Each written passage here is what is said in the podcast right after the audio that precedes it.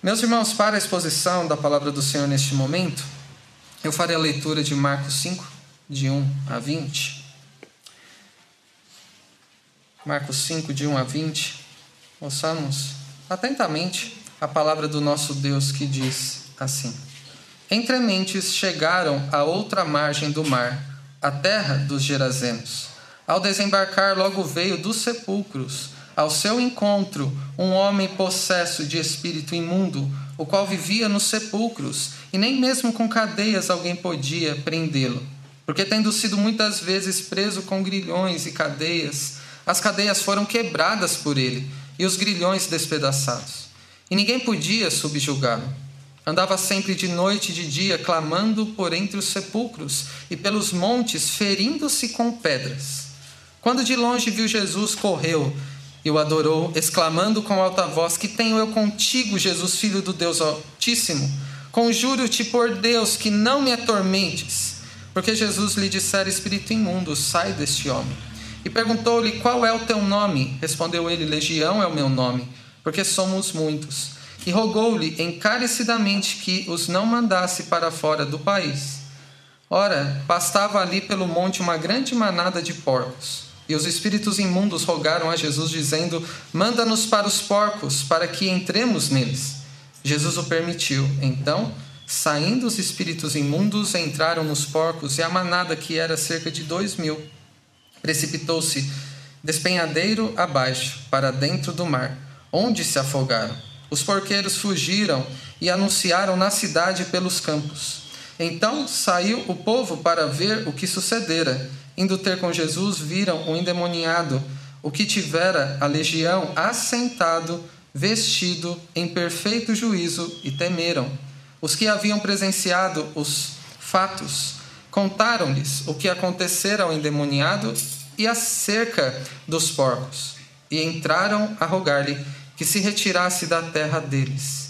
Ao entrar Jesus no barco, suplicava-lhe o que for endemoniado que o deixasse estar com ele. Jesus, porém, não lhe permitiu, mas ordenou-lhe: Vai para a tua casa, para os teus, anuncia-lhes tudo que o Senhor te fez e como teve compaixão de ti. Então ele foi e começou a proclamar em Decápolis tudo que Jesus lhe fizera, e todos se admiravam. Bondoso Deus e Pai, nós te agradecemos por podermos neste culto abrir a Sua palavra e neste momento de exposição, dependentes do Teu Espírito, e da tua graça sobre nós, ouvir o que o Senhor tem a nos dizer. Que o Senhor fale profundamente a nós nesta noite, à luz deste texto que o Senhor quis nos deixar e que preparou a nós para esta noite. Que o Senhor nos ilumine de tal forma que possamos ver quem é o nosso Senhor Jesus revelado nesta passagem.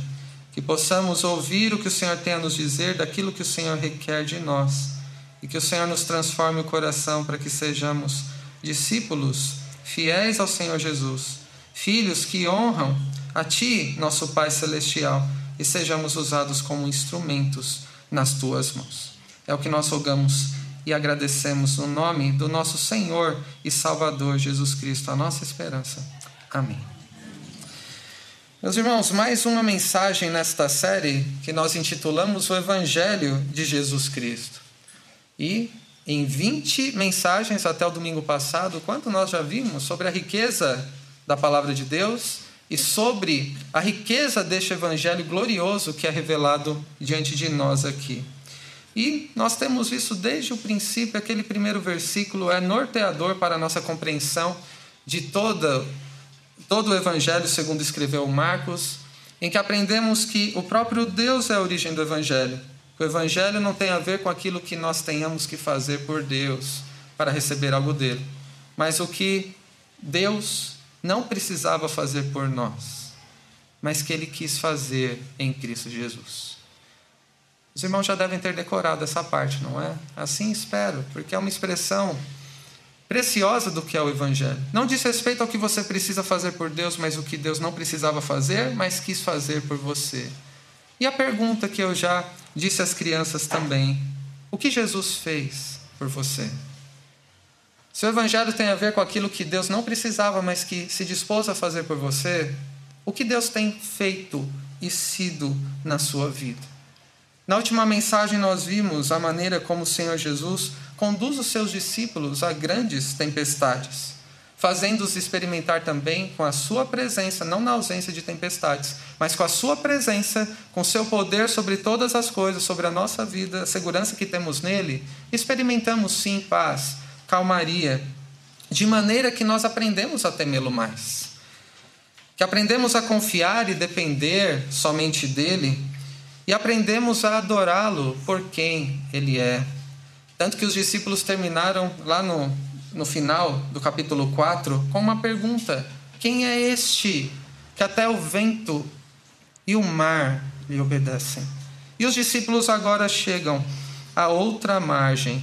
E nós vemos aqui um outro momento marcante do ministério de Jesus com seus discípulos nessa caminhada deles com seu mestre, aprendendo sobre quem ele é e o que ele faz e como eles correspondem ao Senhor. E essa passagem é tão importante que Mateus e Lucas também registraram. E nós vemos aqui algo que já foi até orado pelo nosso irmão sobre o poder do evangelho na salvação. É sobre isso que nós vemos nesta passagem de Marcos 5, de 1 a 20.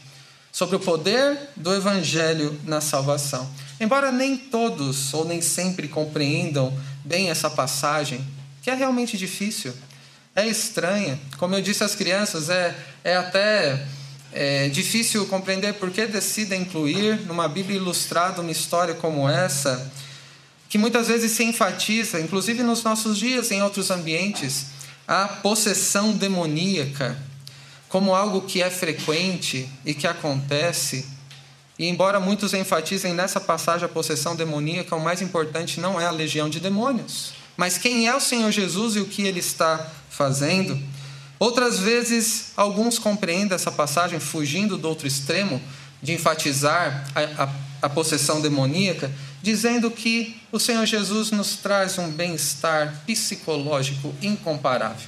Que muitas vezes nós estamos fora do nosso juízo perfeito mas Jesus na nossa vida nos dá um bom equilíbrio psicológico, mas esta história não trata sobre possessão demoníaca em primeiro lugar. E não trata sobre o bem-estar psicológico que o Senhor Jesus traz para a nossa vida. Esta é uma história da maravilhosa manifestação do Evangelho e da graça de Deus por pecadores que estão perdidos. Quero repetir. Esta história que é estranha que é até inesperada em certo sentido, por que incluí-la aqui? Nos mostra algo que também era improvável e é inexplicável. É estranho pela lógica humana, sobre o fato de Deus ter desejado manifestar a sua maravilhosa graça por nós, através do seu Filho, nosso Senhor Jesus Cristo. E segundo o que vimos na semana passada, após atravessarem aquele caos no mar, de grande tempestade, ventania, de angústias, eles confrontariam aqui, chegando no seu destino, um outro tipo de caos. O caos que havia na vida daquele homem possesso, vivendo naquela situação nos sepulcros, machucando a si mesmo, sendo perigoso para si mesmo e para os outros. E não devemos perder de vista que o Senhor Jesus que disse na última passagem para que eles atravessassem o mar. Jesus intencionalmente queria chegar ali, mesmo já sabendo como Deus encarnado da situação caótica que enfrentariam do outro lado, que encontrariam com aquele homem. E aquela situação era mais caótica do que um mar revolto e um vento tempestuoso. O Senhor vai além desta, deste caos, indo ao encontro de um outro terrível caos que havia ali. E ele decide levar os seus discípulos para lá. O que essa passagem está nos revelando sobre quem é o Senhor Jesus, o Filho de Deus? Como devemos entender nessa passagem a manifestação da graça de Deus por pecadores, por aqueles que estão perdidos? Como você pode compreender melhor sobre o que o Senhor fez por você e como teve compaixão de você. Como eu disse às crianças, o Senhor Jesus, aquele homem, chamou a atenção disso que ele deveria se preocupar em fazer. Por isso é uma questão importante para, após a leitura, você se preocupar À luz dessa passagem, vendo quem é Jesus e o que ele fez por mim, como eu devo corresponder à sua compaixão. Nós podemos ver aqui em três partes este texto, em três lições. A primeira é somente o versículo 1. E a lição aqui é que ninguém, nenhum lugar é tão longe que o evangelho não possa alcançar. Esta é a lição que nós vemos aqui no primeiro versículo somente. Nenhum lugar é tão longe que o evangelho não possa alcançar. Quando nós lemos que Marcos escreve entre mentes chegaram a outra margem do mar, a terra dos Gerazenos. Vemos aqui que o evangelho estava alcançando uma região inatingível por alguns motivos. Era o outro mar da Galileia, numa região relativamente próxima, para onde o Senhor Jesus fez questão de ir com seus discípulos, porque ele sabia quem ele queria encontrar lá, que era a terra dos Gerazenos. E aqui há um mistério envolvido de que lugar era esse. Porque havia uma cidade de Gerasa que ficava a 60 quilômetros do mar.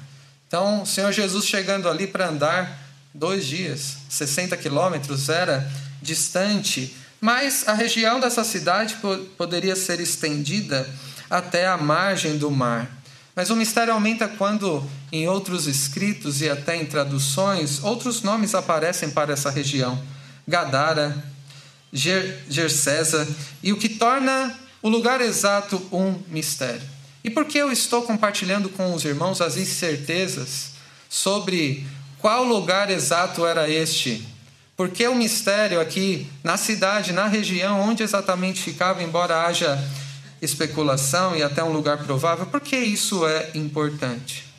Nós sabemos que era um lugar mais distante de onde Jesus estava atuando até então. Eles tiveram que cruzar o mar.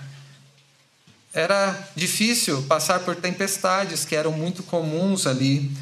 Aquela região era inóspita, não era nada acolhedora, era na verdade hostil. Era uma região considerada impura pela tradição judaica. Imagine os discípulos ali, judeus, conhecedores do Antigo Testamento, tendo que ir para aquela região considerada impura pelo que aconteceu ali. Havia um homem possesso de um espírito imundo. Havia a criação de animais considerados imundos. Era um território gentil que era considerado imundo também. Pessoas que trabalhavam com os porcos que eram consideradas imundas. E foram num, num lugar, um ambiente, onde quem tocasse algum resto de morto no cemitério, os utensílios ali que estavam em contato com aqueles que haviam morrido, eram considerados impuros também. Então, um local distante, hostil, impuro, não desejável. Nenhum discípulo, se fizesse uma pesquisa, gostaria de ir para lá. E improvável. O que o Senhor Jesus queria, naquele momento, se aproximando de uma região em que era habitada por gentios, um povo alheio à aliança de Deus. E era então, por estes motivos, um local improvável para qualquer um que vivesse naquele tempo, e principalmente aos judeus, aqueles discípulos de Jesus e alguns pensavam sobre o próprio Senhor Jesus que era improvável ir para ali. E notem como, mesmo assim, o Senhor Jesus quis ir até lá, juntamente com os seus discípulos. Meus irmãos, nos nossos dias nós também encontramos lugares assim. E somos conduzidos por Cristo, colocados por Ele mesmo para lugares que muito se assemelham a uma região como essa do Gerazeno. As tempestades que você enfrenta, como nós vimos na semana passada, no decurso da sua vida, não são o único problema. As lutas que você enfrenta no dia a dia. O problema está não somente quando você está em, em transição de um local para o outro, ou peregrinando no seu dia a dia, no seu deslocamento. Não é somente transitório a, a tempestade, o problema que você enfrenta. Este não é seu único problema. Você também é conduzido e colocado pelo Senhor no local onde você convive. Um local que parece também, assim como era aquela terra, distante de uma realidade que gostaríamos de estar. Era isso para os discípulos, não é? Tem algum lugar onde você tem que conviver que está distante de uma realidade onde você gostaria de estar? Talvez se te perguntasse há 10 anos como ou onde você se imaginaria, talvez não corresponderia aonde você está neste momento. Em lugares que, além de distantes da realidade, nos parecem impuros aos olhos de Deus, locais onde vemos imoralidade, onde vemos o mundanismo muitas vezes pressionando, assolando, e locais que são tão hostis ao Evangelho que preferiríamos evitar qualquer tipo de contato e encontrar com pessoas destes locais. Certamente você tem uma região como essa na sua vida. Na distância, no, no desafio que é conviver, e talvez para alguns este lugar difícil possa ser dentro da própria casa. Você já teve o sentimento de querer fugir da própria casa pelas lutas? Para outros, esse lugar pode ser um ambiente de estudos, acadêmico. Você já se sentiu pressionado por alguma coisa, por algum motivo em ambientes assim? Com influências em que você queria, não queria estar ali, algo que aconteceu? Para outros, este ambiente inóspito, hostil, pode ser o próprio ambiente de trabalho. Você já foi tentado a se omitir no ambiente de trabalho como crente, como discípulo de Cristo? por causa dos desafios, parece que aquilo que a gente recebe do Evangelho não vai funcionar naquele ambiente. A verdade, meus irmãos, se admitirmos é que às vezes podemos chegar a ter a impressão que alguns lugares nos parecem tão distantes que é praticamente impossível que o Evangelho possa alcançar. Já tentei de tudo compartilhar do Evangelho dentro de casa. Parece que só Dá problema se eu comento isso no meu ambiente de trabalho, ou no, no ambiente da escola, ou da faculdade. Pode dar a impressão que é quase impossível o evangelho que recebemos ter algum efeito, ter um alcance no lugar onde Deus nos colocou. Mas eu tenho toda a segurança de dizer, biblicamente, pela palavra de Deus, que não importa onde você esteja, onde Deus te colocou, pode ser até uma região que você nem sabe nomear, como era o caso aqui. Pode ser uma região onde você tenha dificuldades de explicar que tipo de desafios e de, de problemas você enfrenta no seu dia a dia, como representante de Cristo ali, como porta-voz do Evangelho. E para você, à luz deste primeiro versículo, entenda que nenhum lugar é tão longe que o Evangelho não possa alcançar. Você já parou para pensar que provavelmente tenha sido por isso que Deus te colocou ali? para que ele alcance com a sua graça pelo Evangelho e pelo seu testemunho, onde você está, de uma forma improvável, difícil, mas não depende de você. Meus irmãos, nenhum lugar é tão longe, tão distante, que o Evangelho não possa alcançar. Mas há uma segunda lição aqui dos versículos 2 ao 13. E a segunda lição é que ninguém está tão perdido que o Evangelho não possa salvar. Ninguém está tão perdido que o Evangelho não possa salvar.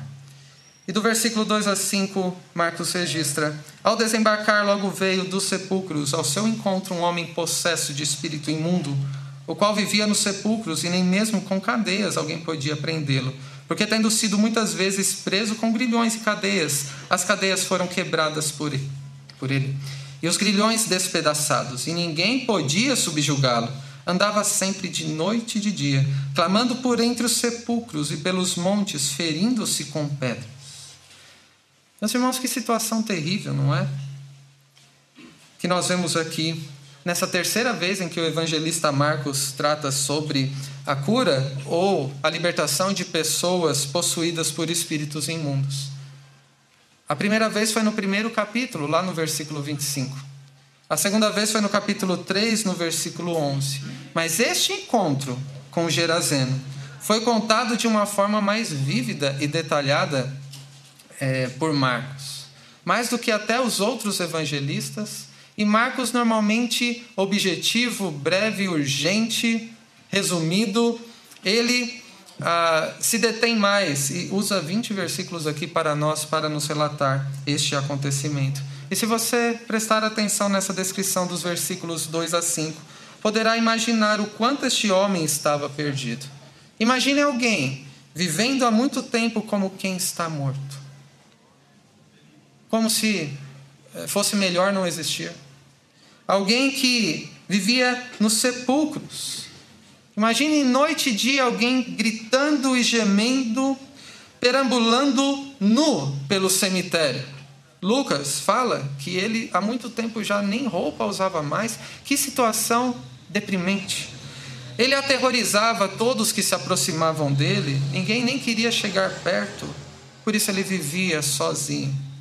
Pense na tentativa de homens tentando prendê-lo com correntes de ferro, e a sua violência para a própria preservação dele e também para os que estavam ao redor, mas a sua força como alguém que estava endemoniado também. A violência era tanta que ele arrebentou até a própria corrente. Ninguém pôde contê-lo, e nós vemos aqui que era impossível qualquer um salvá-lo. Ele feria-se, mutilava-se com pedras, além de aterrorizar os outros, aterrorizava a si mesmo. Ele não estava com problema psicológico. Ele estava atormentado por espírito imundo, por uma legião de demônios. Este homem era vivendo naquela região gentil, alguém alheio à aliança de Deus com o seu povo. Ele vivia em um lugar impuro, uma região que era dos gentios, dentro de um cemitério, dentro de um sepulcro. Um lugar mais impuro para ele viver era impossível. Ele estava possuído por um espírito imundo e rodeado por uma criação de porcos, animais imundos, e de pessoas que cuidavam dos porcos, que eram também consideradas imundas. Meus irmãos, o que esse texto tão deprimente na descrição deste homem, do quanto que ele sofria, pelo que ele passava, nos mostra. Como eu disse às crianças no início, é um vívido retrato da condição humana sem Deus. Estamos naturalmente mortos nos nossos próprios pecados. Não há como salvar-nos a, a nós mesmos. Não há como qualquer pessoa nos tirar desta situação, estamos naturalmente, desesperadamente perdidos e não temos esperança alguma de salvação. E ao olhar para este homem, nós vemos um retrato da nossa condição, do nosso estado, se não for a graça de Deus por nós. Meus irmãos, vocês veem a cada dia pessoas que perambulam por aí, como quem parece estar viva, mas podem estar numa situação de perdição tão terrível, mortas nos seus pecados, carecendo desesperadamente de salvação. É assim que você vê as pessoas sem Cristo? É verdade, nós já dissemos isso em alguns momentos, que a nossa impressão muitas vezes é que aquela pessoa é tão boa que só falta fazer parte da igreja, só falta ser crente. Alguém assim está como este homem, vivendo como morto mortos em seus pecados, sem esperança alguma de salvação, com uma violência demonstrada muitas vezes que retrata como está o próprio coração. Você vê as pessoas com quem você convive na sua casa, no seu trabalho, na escola, os amigos, familiares, pessoas que estão perdidas, precisando desesperadamente ser encontradas pelo Senhor para receber a sua graça. Esse quadro é o mesmo que você vê nas pessoas com quem que você convive, que estão sem Cristo. Você também nasceu como este homem. As pessoas com quem você convive também estão nessa situação, ainda que como mortas, não consigam perceber, pareça que está tudo bem. Mas essa história, mais do que falar sobre a possessão demoníaca e sobre a degradação física deste homem, que retrata a nossa degradação espiritual, mais que falar sobre os que estão perdidos. O foco é falar sobre aquele que veio buscar e salvar o perdido. Essa passagem fala sobre o Senhor Jesus, do que ele fez pela humanidade perdida, que estava morta nos seus próprios pecados e sem esperança de salvação. Por isso que eu falei às crianças para não esquecerem de desenhar Jesus se aproximando daquele homem. E esta era uma boa notícia para ele. O próprio Evangelho indo ao encontro dele para salvá-lo, o Evangelho encarnado. O Senhor Jesus vai ao encontro deste homem terrivelmente perdido, que estava possuído de um espírito imundo, que vivia em meio de pessoas imundas em uma terra imunda. E o Senhor veio também assim ao nosso encontro, quando estávamos perdidos, no meio do lamaçal do nosso pecado, no meio de um mundo que jaz no maligno, e ele veio também ao nosso encontro. E a boa notícia é que ele continua a ir ao encontro dos perdidos. Ele continua manifestando nos nossos dias a sua graça salvadora. Ele se deleita em conceder salvação. Por isso, aqueles com os quais nós convivemos que ainda não receberam essa salvação, ainda Deus manifesta a sua graça para com pecadores. E nós vemos como isso aconteceu dos versículos 6 ao 13. Quando de longe viu Jesus, correu e o adorou, exclamando com alta voz: Que tenho eu contigo? Jesus, filho do Deus Altíssimo, conjuro-te por Deus que não me atormentes. Porque Jesus lhe dissera: Espírito imundo, sai deste homem. E perguntou-lhe: Qual é o teu nome? Respondeu ele: Legião é o meu nome, porque somos muitos. E rogou-lhe encarecidamente que os não mandasse para fora do país. Ora, pastava ali pelo monte uma grande manada de porcos. E os espíritos imundos rogaram a Jesus, dizendo: Manda-nos para os porcos, para que entremos neles. Jesus o permitiu. Então, saindo os espíritos imundos, entraram nos porcos e a manada, que era cerca de dois mil, precipitou-se despenhadeiro abaixo para dentro do mar, onde se afogaram. Não houve tempestade suficiente que impediu Jesus de chegar onde ele queria, para encontrar um homem. Não havia imundícia e perdição terríveis o suficiente que impedisse Jesus de se encontrar com aquele que ele queria salvar. Bastou Jesus se aproximar dele, daquele cemitério onde ele vivia em túmulos, e aquele homem endemoniado ainda correu ao seu encontro, prostrou-se e adorou ao Senhor e implorou que o Senhor Jesus não o atormentasse. E ele estava endemoniado. Este reconhecimento e a fala veio da parte dos demônios que possuíram aquele homem. Essa postura de, do homem demoniado prostrar-se e aquilo que foi dito por ele demonstraram que pior terror do que os discípulos passaram na tempestade foi os demônios tendo que encarar o Senhor Jesus, o Deus encarnado, como eles chamam, o Filho do Deus Altíssimo.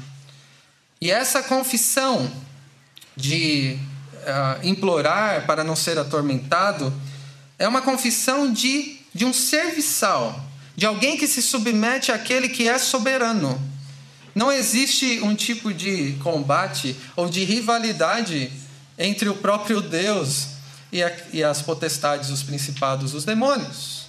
O próprio momento em que Jesus se aproxima já cai aos seus pés e com uma palavra motivo de atormentar. Aquele homem estava atormentado por espíritos imundos. Mas aqueles demônios ficaram muito mais atormentados com o Filho do Deus Altíssimo diante deles. Meus irmãos, Jesus era poderoso o suficiente para libertar aquele homem atormentado do poder do maligno.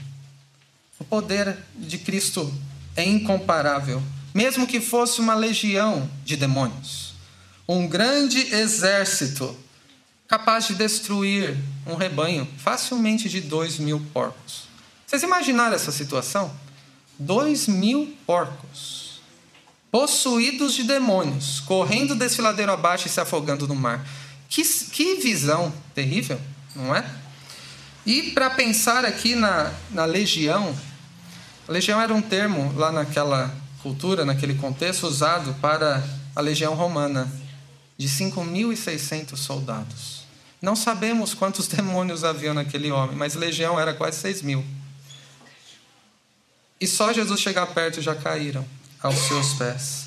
Jesus, apenas com uma palavra, sai deste homem, expulsou demônios incontáveis, que preferiram possuir porcos e se lançarem no desfiladeiro e se afogarem no mar do que permanecer diante do Senhor Jesus e sofrerem a sua ira, a sua condenação, porque quando Jesus vai ao encontro, daquela região impura, além de ter compaixão pelo perdido, vem a sua ira também contra os ímpios e também contra os demônios naquela situação.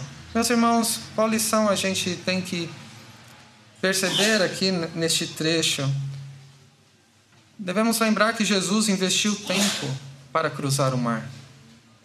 Ele usou recursos para ah, aquele barco, mantimentos que foram necessários. Ele foi a um lugar onde ninguém desejava ir naturalmente. Ele se dispôs a se aproximar de alguém que ninguém queria por perto. Ele confrontou inimigos que ninguém sabia como lidar. Não somente os gentios, da parte de alguns judeus, mas os próprios demônios que ali estavam possuindo aquele homem. E ele manifestou o evangelho onde não havia mais esperança. Jesus fez tudo isso. O próprio Filho de Deus encarnado fez tudo isso para salvar um perdido e para revelar-se a nós também, da maneira como ele veio ao nosso encontro. Meus irmãos, no caminho do discipulado para um verdadeiro discípulo do Senhor Jesus, você precisa investir tempo, recursos, ter a disposição de servir ao seu Senhor, indo em lugares, em uh, necessidades onde a preferência era que você não fosse. Colocar de lado a sua prioridade e colocar aquela que é a do Senhor. Como discípulo de Jesus, você tem que se aproximar de quem você também tem restrições, que você não gostaria de ter por perto. Como discípulo, você tem que confrontar os inimigos da nossa alma, que é a própria carne, que milita contra o espírito, o próprio mundo perdido, que jaz no maligno em que nós vivemos, e, e o diabo e os seus ajudantes também. E o discípulo de Cristo tem que seguir neste caminho, investindo tempo, recursos, deixando suas preferências de lado, se aproximando de pessoas que temos restrições, lidando com os nossos temores de inimigos que não conhecemos totalmente, para manifestar o evangelho que nós recebemos, porque ele é a única esperança que nós temos. Como disse o apóstolo Paulo em Romanos 1, dizendo que não se envergonhava do Evangelho, pois o Evangelho é o poder de Deus para a salvação de todo aquele que crê, a começar pelo judeu e também do gentio, como era aquele homem. Meu irmão e minha irmã, o que te impede de ser um discípulo do Senhor mais comprometido com o seu Mestre? Fiel, seguindo esse caminho do discipulado que tem sim um grande custo, mas que é recompensador também. Você diria que a falta de tempo? o Senhor Jesus investiu tempo. De alguma forma, a falta de recursos, sem condição, o Senhor Jesus ele não tinha onde reclinar a cabeça e usou o que tinha para cumprir a sua missão no mundo. Você diria que além de falta de tempo e de recursos, é falta de vontade, de disposição a ir em lugares ou prestar um serviço que não era a sua preferência, onde você sabe que precisam do evangelho, na sua casa, para falar do Evangelho pode ser uma dificuldade. Com seus familiares. Esses ambientes onde nós mais passamos, no trabalho, na escola, ambientes hostis, muitas vezes desafiadores para nós. Você fica desanimado ao lidar com pessoas difíceis? Disponha-se ao custo do discipulado. Negue-se a si mesmo e proceda. Assim como Cristo fez, vindo de encontro a você, para que também você vá ao encontro daquele que está perdido. E não há nenhum prejuízo, seja econômico, por falta de tempo, temores que temos, nossa própria limitação, nenhum prejuízo importa mais do que a salvação de uma alma que está perdida. Vale a pena seguir os passos de Cristo não somente seguir o seu exemplo, mas compartilhar da compaixão que nós recebemos nele. E é recompensador e é, é encorajador, melhor dizendo, saber que ninguém está tão perdido que o Evangelho não possa salvar.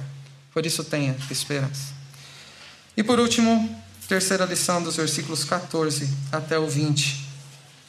Não há pecador transformado que Deus não queira usar. Não há nenhum pecador que, sendo transformado por ele, que Deus não queira e não irá usar. Nós lemos: Os porqueiros fugiram e o anunciaram na cidade e pelos campos. Então saiu o povo para ver o que sucedera. Indo ter com, ele, com, é, com Jesus, viram endemoniado o que tivera a legião, assentado, vestido em perfeito juízo, e temeram. Os que haviam presenciado os fatos contaram-lhes o que acontecera ao endemoniado e acerca dos porcos. Entraram a rogar-lhe que se retirasse da terra deles.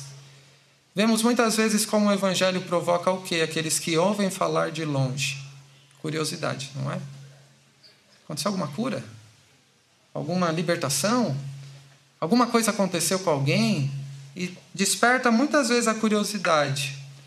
Mas quando alguém se aproxima e sabe melhor o que aconteceu, muitas vezes também reage com rejeição a Cristo. Os criadores de porcos que presenciaram aquela situação caótica, imaginem como eles estavam aterrorizados de verem dois mil porcos que eles cuidavam possuídos de demônio, lançando-se num desfiladeiro e se afogando no mar. Não se contiveram. Algo que viram assim é impossível deixar de contar aos outros. Não somente a quem está em casa.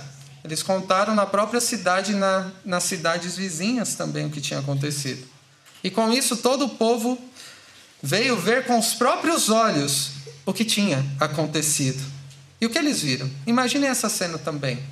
Ao se aproximarem, foram ao encontro de Jesus, eles viram aquele homem que era muito famoso na região, que estava há muito tempo vivendo naquela situação decadente, perdido. Aquele homem que estava sem esperança havia mudado. Ele foi salvo, liberto. Ele estava em seu juízo perfeito. Isso significa que ele foi restaurado pelo Senhor. E ele estava sentado como ele estava perto de Cristo, entendemos que ele estava assentado aos pés de Cristo, podemos dizer assim, de alguma forma. O que acontece quando alguém fica sabendo o que o Senhor Jesus está fazendo na vida do outro? Se compartilharmos aquilo que Jesus está fazendo na vida de alguém, a pessoa sendo transformada, abandonando o que desagrada a Deus, se comprometendo mais com Cristo, priorizando o dia do Senhor, usando seus recursos para, para a glória de Deus, pastoreando e evangelizando a sua família. O que acontece quando alguém pode ver o que Jesus está fazendo na vida de alguém? Alguém que antes era muito diferente e que Deus tem trabalhado, transformado e pode ser reconhecido pelos de fora. Qual é a resposta que o texto nos dá? Quando alguém vê que isso está acontecendo, chegam ao ponto de implorar que Jesus fique longe deles. Não é? Foi isso que aconteceu aqui. Fique longe. Este é o coração humano, naturalmente. Hostil contra Cristo, rebelde contra Deus. Este coração é tão endurecido pelo próprio pecado que vive como quem está morto. Não espere outra coisa ao falar do Evangelho. Nem todos receberão, podem receber com curiosidade até certo ponto, mas a rejeição também é esperada. Se Deus não trabalhar no coração, se o próprio Cristo não vier ao encontro e derramar o seu espírito naquele coração, regenerando e fazendo nascer de novo, não espere outra coisa. Estes que rejeitam a Cristo, rejeitam o Evangelho dentro de casa, na família, na, na vizinhança, em todo lugar em que nós vivemos, reagem assim porque estão como este homem terrivelmente perdidos, não podem salvar a si mesmos e precisam ter um encontro com Cristo. E como isso acontece? Nós vemos nos versículos 18 a 20, para terminarmos aqui. Ao entrar Jesus no barco, suplicava-lhe o que for endemoniado, que o deixasse estar com ele. Jesus, porém, não lhe permitiu, mas ordenou-lhe: Vai para a tua casa, para os teus, anuncia-lhes tudo o que o Senhor te fez e como teve compaixão de ti. Então ele foi e começou a proclamar em Decápolis tudo o que Jesus lhe fizera, e todos se admiravam. Enquanto o, o Evangelho pode despertar curiosidade, mas também rejeição a Cristo para muitos, o Evangelho também transforma os perdidos e cativa os discípulos de Jesus. Foi a reação deste homem que foi salvo por Cristo. Nós vemos como é terrível perceber a inclinação do coração humano rejeitando o próprio Cristo. E vejam como o desejo daqueles homens perdidos era muito semelhante ao dos demônios, não é? Os demônios imploraram para que fosse para os porcos, para que ficassem longe de Jesus. E aqueles homens ímpios imploraram que Jesus fosse embora para que ficassem longe deles. O desejo humano por si só não é muito diferente dos demônios, na sua rejeição a Cristo. Mas aqueles que são verdadeiramente salvos, que são transformados por Cristo, são também cativados por Ele. Por isso, um verdadeiro discípulo de Jesus deseja estar com Ele se deleitam em viver na presença dele, querem estar assentado aos seus pés, recebendo o seu ensino e sendo guardados por ele, como vimos também na última mensagem. Aquele gentil não pôde se juntar, mesmo que tendo sido salvo, transformado e cativado por Jesus, ele não pôde se juntar a Jesus naquele momento. É um dos textos que a gente pergunta naturalmente: por que Jesus não permitiu aquele homem segui-lo? Mas que estranho, não é? A parte estranha não é só a parte dos túmulos e dos endemoniados, do endemoniado, dos porcos, mas por que Jesus não permitiu que aquele homem fosse com ele naquele momento? Meus irmãos, provavelmente porque, como Jesus afirmou em outros momentos, ainda não era chegada a hora do evangelho chegar definitivamente aos gentios. O que passou a acontecer a partir do dia de Pentecostes, lá em Atos 2, e Deus separou um dos maiores judeus da época, que foi o apóstolo Paulo, para levar o evangelho aos gentios, mas não era chegado o tempo ainda. Mas, embora ele não pudesse seguir a Jesus, entrar no barco, acompanhar Jesus no seu ministério naquele momento, aquele homem deveria levar o evangelho de, que recebeu de Cristo aos outros. O evangelho encarnado estava indo embora, mas o evangelho que ele recebeu ficou com ele, o transformou. E o Senhor Jesus queria usá-lo para conduzir outros perdidos ao Senhor Jesus, ainda que ele estivesse longe.